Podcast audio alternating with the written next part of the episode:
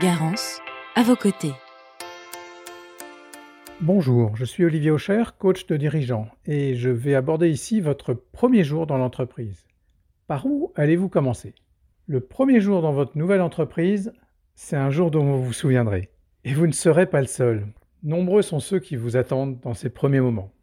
Commencez donc par vos salariés. Organisez une première réunion assez courte avec tous vos salariés pour vous présenter, faire passer quelques messages et répondre à leurs questions. Dans cette réunion, considérez que vous parlez à chacun d'entre eux individuellement. Car la grande question que chacun se pose à ce moment-là, c'est qu'est-ce qui va changer pour moi?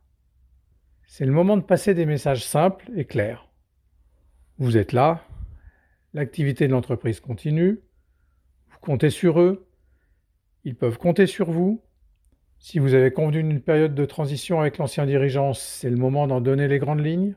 Voilà, très simplement, et concluez cette réunion en les invitant à venir vous voir pour tout sujet qu'ils préféreraient aborder individuellement.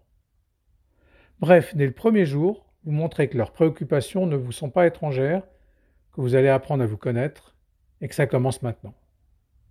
Ensuite, il vous faudra prendre la température de comment les choses se passent réellement dans l'entreprise l'organisation concrète des tâches, les pratiques des uns et des autres, qui fait quoi, comment on se parle, qui se tutoie, qui se vous voit, etc.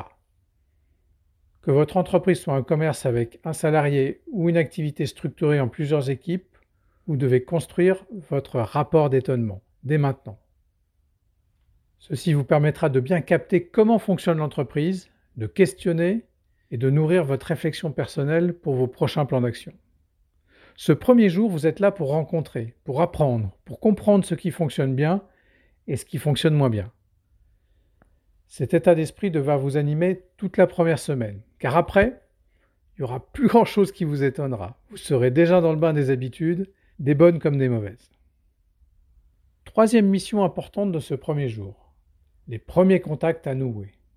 Selon le contexte, ce pourrait être euh, un client important ou un fournisseur clé. D'ailleurs, c'est grâce aux discussions que vous mènerez pour construire le rapport d'étonnement que j'évoquais euh, juste avant, que vous apprendrez par exemple que tel client n'a plus été contacté depuis longtemps, ou qu'un dossier avec un prestataire euh, est sur la mauvaise pente.